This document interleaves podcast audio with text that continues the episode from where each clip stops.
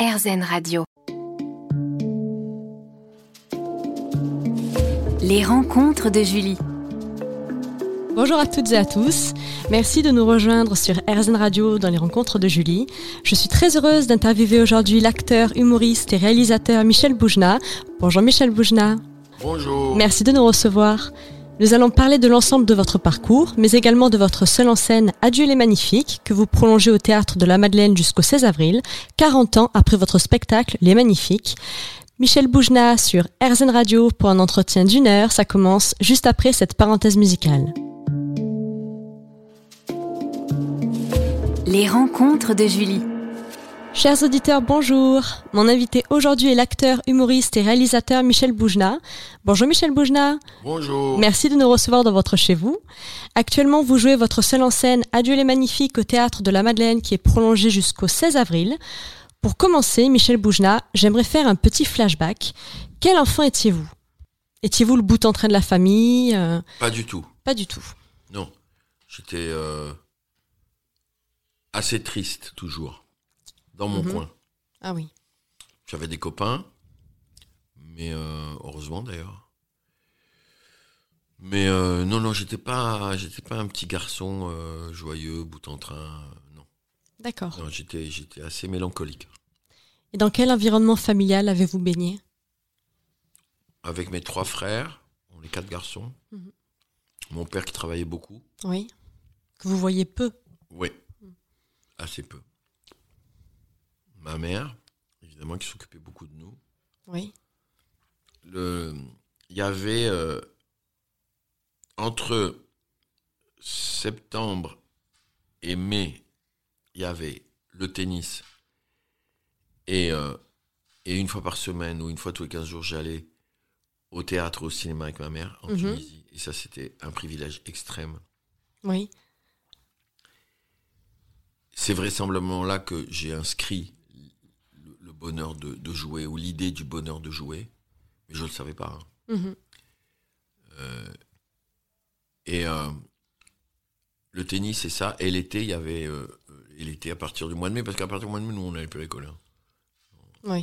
Pas- même pas en rêve. C'est trop chaud déjà. Mhm. Donc, on allait au bord de la mer. Ah. On louait une petite maison qui était sur l'eau, Oh. mais vraiment sur l'eau.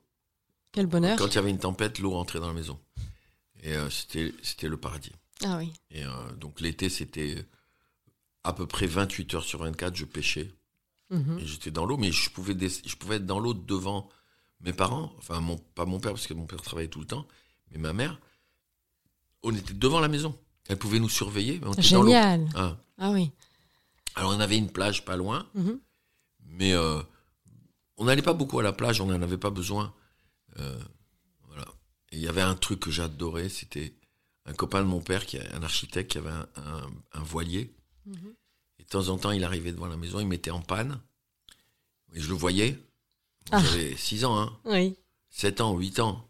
Et, euh, mais on nageait tous très bien.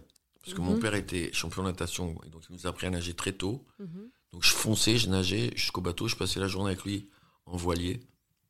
Et après, le, le- le soir, on rentrait, il me jetait du bateau, je rentrais à la nage. et je rentrais à la maison. Et, euh, et mon amour des bateaux, euh, c'est pas démenti. euh, Oui. dès que j'ai pu acheter un bateau, j'ai acheté un bateau. Tout petit, le premier, tout Mhm. petit. Après, j'en ai eu des plus gros. Là, je suis très très malheureux en ce moment parce que j'en ai, j'en ai, j'en ai un, mais bon, c'est vraiment pour dire que j'ai un bateau. Parce que, euh, mais mais j'ai en train de, de me battre pour en avoir un nouveau.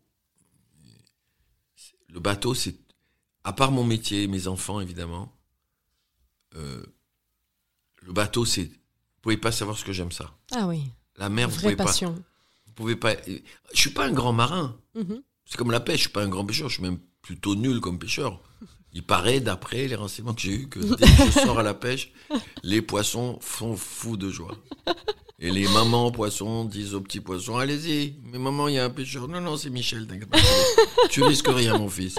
Va. Va. Amuse-toi, tourne autour du bateau, vrai, il peut pas te pêcher. C'est un nul. On l'adore, c'est notre vedette. Dès que je sors, il y a les poissons qui sortent la tête C'est la distraction, quoi. Ouais, ouais. Ils, ils applaudissent avec les nageoires et tout. Je vous remercie, Michel Boujna. On se retrouve dans un instant sur RZN Radio. Les rencontres de Julie. Mon invité aujourd'hui est l'acteur, humoriste et réalisateur Michel Boujna. Michel Boujna, pouvez-vous nous parler de votre arrivée en France à l'âge de 11 ans? Imaginez que je quitte un endroit où je suis euh, profondément heureux. Oui.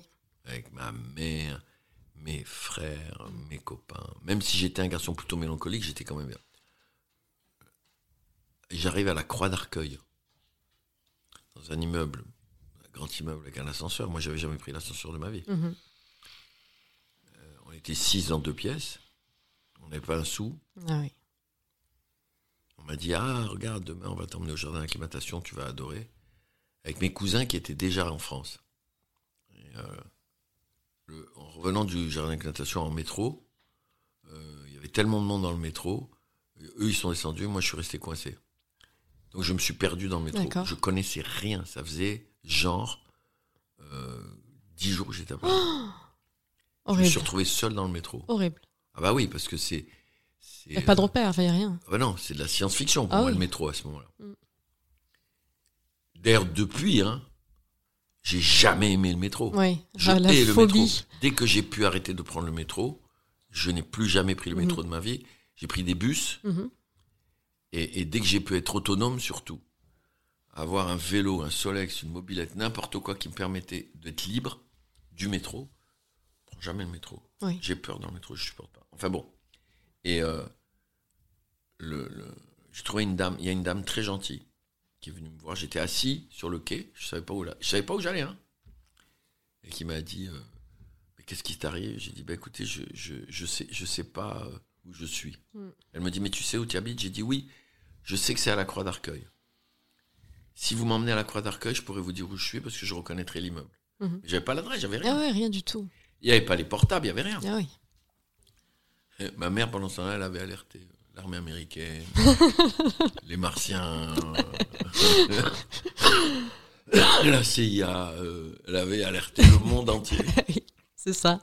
Ah bah, Ah, les mères. ah Ah, bah, oui. c'était euh, extraordinaire, extraordinaire. Et, euh, mais c'est resté, bon voilà. En Mhm. fait, ça résume très bien mon arrivée en France, Mhm. la détestation de ce pays au départ, pas de la France, mais la détestation de pas être chez moi en fait. Oui. Et après, il y a eu l'arrivée de la neige. Mhm. C'est une horreur. Il n'y a, pas- y a pas un truc que je déteste plus au monde Ah oui. que la neige. Même les cons, je crois que je les préfère à la neige. Elle est bonne celle-là.